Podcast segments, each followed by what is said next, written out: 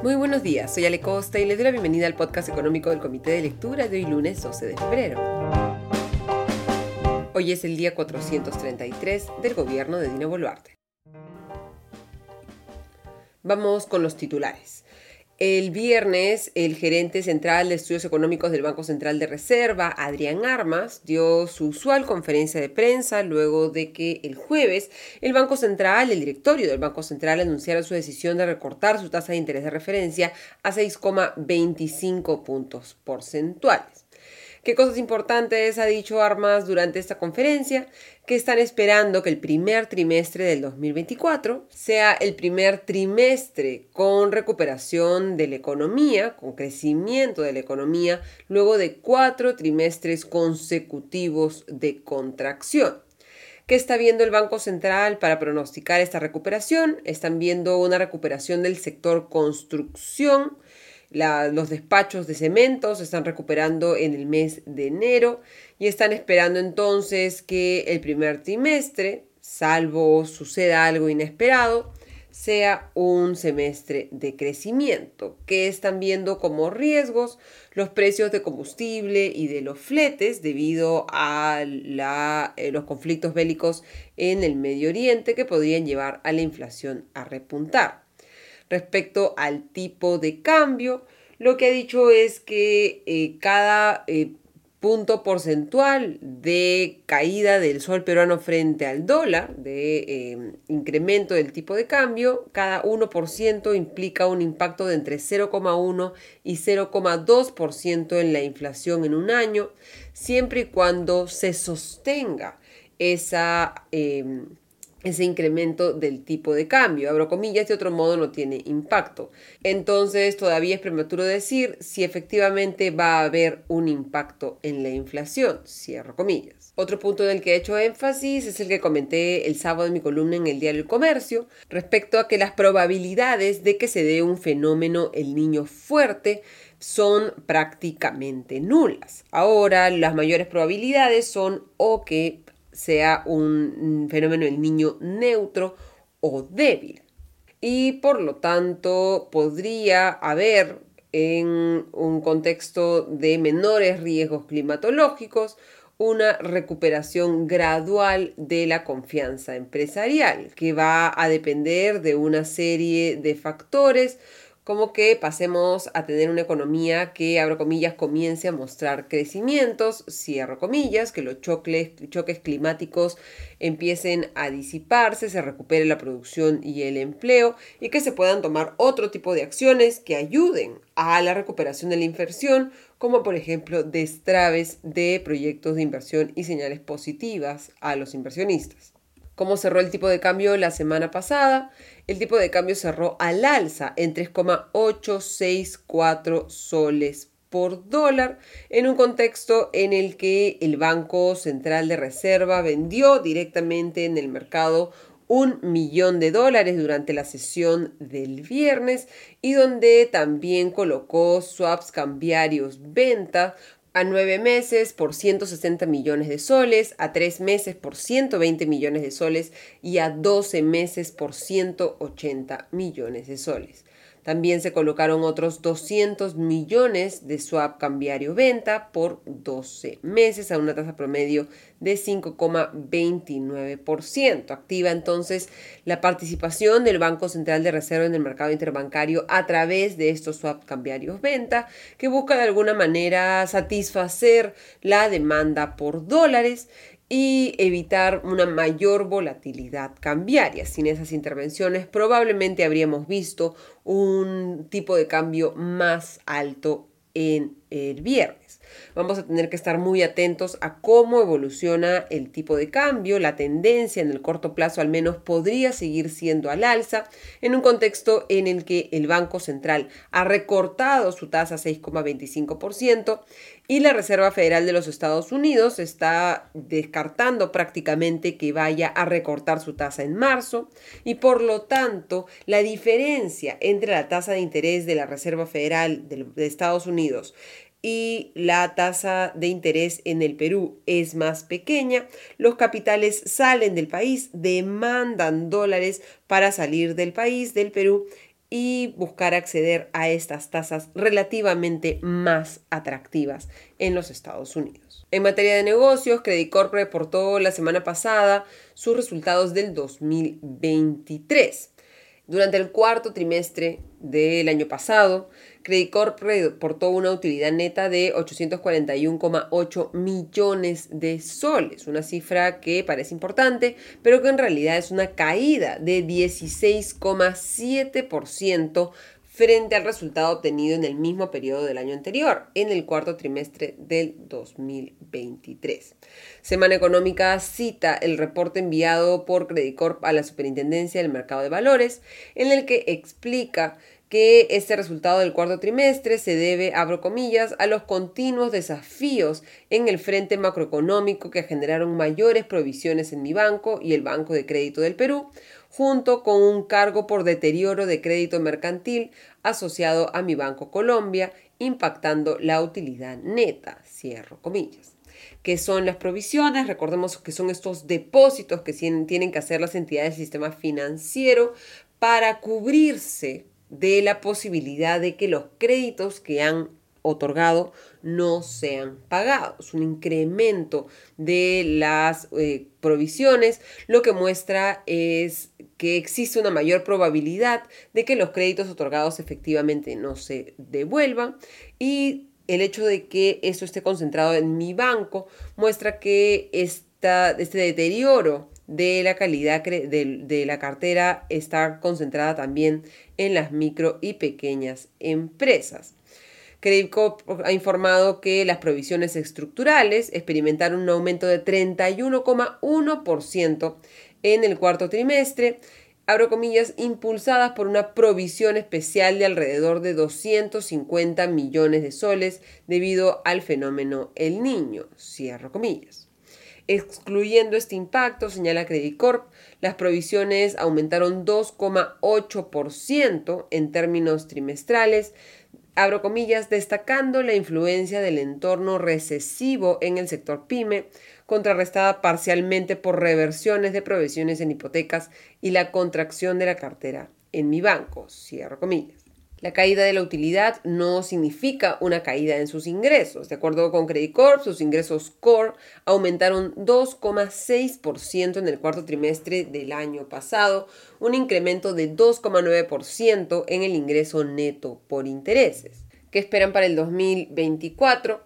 Gianfranco Ferrari, CEO de Credit Corp, ha señalado que, abro comillas, mientras reconocemos el trabajo en curso para fortalecer nuestro negocio de microfinanzas, anticipamos mejores condiciones macroeconómicas en el 2024.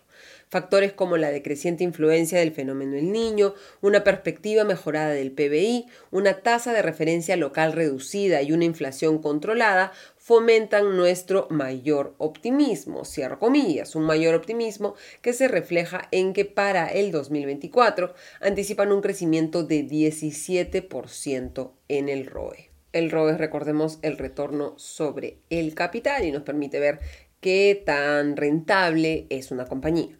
Y una lectura interesante es el informe del Instituto Peruano de Economía sobre el sector agricultura en el 2023, que tuvo un resultado negativo, una caída de 4,1%, el peor resultado desde el 1992 y su primer resultado negativo en 14 años.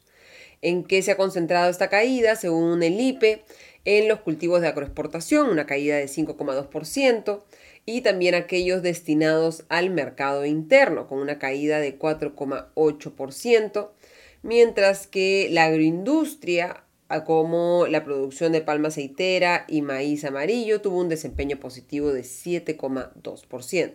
Uno de los cultivos más afectados ha sido el de los arándanos, debido a las intensas lluvias y altas temperaturas en el norte del país. La producción de arándanos se contrajo cerca de 30% en la Libertad y en Lambayeque, lo cual ha llevado a que el PBI agrícola de ambas regiones caiga 12%.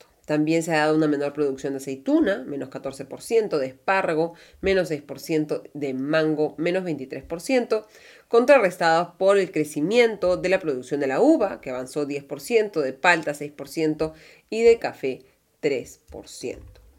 Como resultado de estos incrementos y contracciones de la producción de los productos que exportamos, los volúmenes de la exportación agrícola cayeron 5% durante el año pasado, lo que contribuyó a la pérdida de 34.000 empleos formales en ese sector entre enero y noviembre del 2023.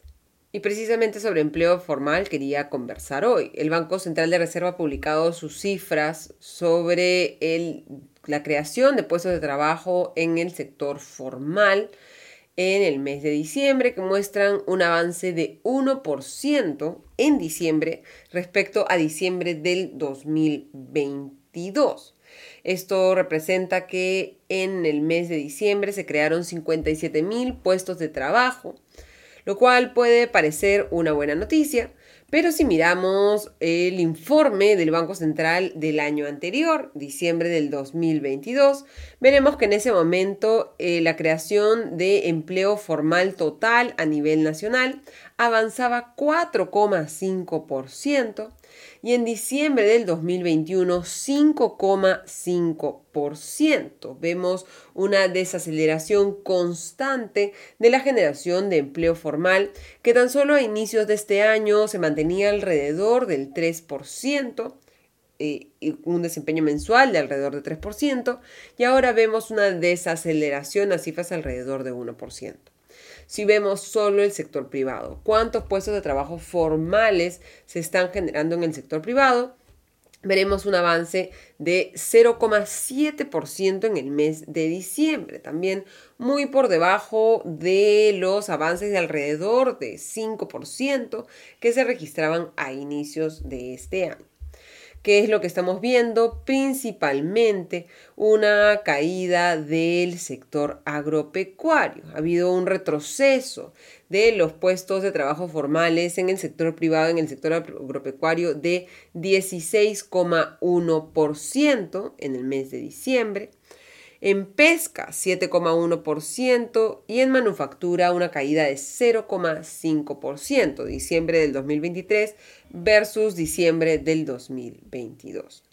Si miramos, sin embargo, la masa salarial, veremos que el crecimiento se mantiene, es decir, la cantidad de eh, ingresos que se generan por puestos de trabajo, las remuneraciones. La masa salarial total aumentó 6,4%. Y si vemos solo la masa salarial del sector privado, veremos un menor dinamismo, un avance de 4,2%, lejos de, por ejemplo, el 8,7% que se registraba en enero del año pasado. Vemos entonces que los sueldos que se pagan en el sector privado y los puestos de trabajo que se generan en el sector privado tienen un menor dinamismo que eh, los puestos de trabajo formales totales, mostrando un poco que quien está empujando el carro de la generación de empleo formal en este momento es el sector público. Este menor dinamismo del empleo me parece que explica, por ejemplo, los resultados de la última encuesta de Datum, que muestra que el 79% de los encuestados a nivel nacional, 8 de cada 10, mostraron que sienten que los precios de la canasta familiar están en aumento. Esto, como explica el diario Gestión, pese a que la inflación a 12 meses se redujo alrededor de 3% en diciembre, ya dentro del rango meta del Banco Central de Reserva, del nivel entre comillas ideal en la inflación. Un 16% de los encuestados percibe que los precios se mantienen estables y un 4% siente que están disminuyendo, reflejando un poco lo difícil que es que la reducción de la inflación se sienta efectivamente en los bolsillos y recordándonos la importancia de evitar que la inflación se salga de control. En el Perú esta inflación estuvo, entre comillas, en términos macroeconómicos, por supuesto, bajo control, especialmente eh, comparada con otros países de la región y del mundo. Sin embargo, en un entorno en el que los ingresos no están creciendo al mismo nivel, como explica el economista del Instituto Peruano de Economía Teodoro Crisólogo, se siente más la inflación. Ha dicho Crisólogo, abro comillas, los ingresos laborales no están creciendo en el mismo ritmo que los precios. El problema está en que la recuperación de los ingresos en términos reales todavía no llega a los niveles antes de la pandemia, cierro comillas. La percepción de la mayor inflación se concentra de manera más eh, pronunciada entre los encuestados mayores. Entre 55 y 70 años, el 83% siente que los precios están en constante ascenso, comparado con un 73% de los jóvenes entre 18 y 24 años. La sensación de los jóvenes, de acuerdo con Crisólogo, es menor porque estos tienen menos gastos familiares. Estos dos datos, el menor crecimiento del empleo formal y esta percepción de la población sobre el incremento de los precios, pese a que en algunos casos los precios están efectivamente retrocediendo, lo que nos recuerda también es la necesidad de que el gobierno actual se ponga las pilas en materia de generación de empleo formal. Tenemos un sector agrícola que ha demostrado su capacidad para generar empleo formal, capacidad que ha sido golpeada sí, por el clima y las eh, protestas políticas, pero también ha sido golpeada como consecuencia de las malas decisiones del Congreso, las decisiones populistas de, por ejemplo, eliminar el régimen laboral y tributario especial para el sector agroindustrial, que ha golpeado definitivamente la capacidad del sector de generar em, nuevos puestos de trabajo y de seguir creciendo al ritmo que crecía cuando todavía existía este régimen.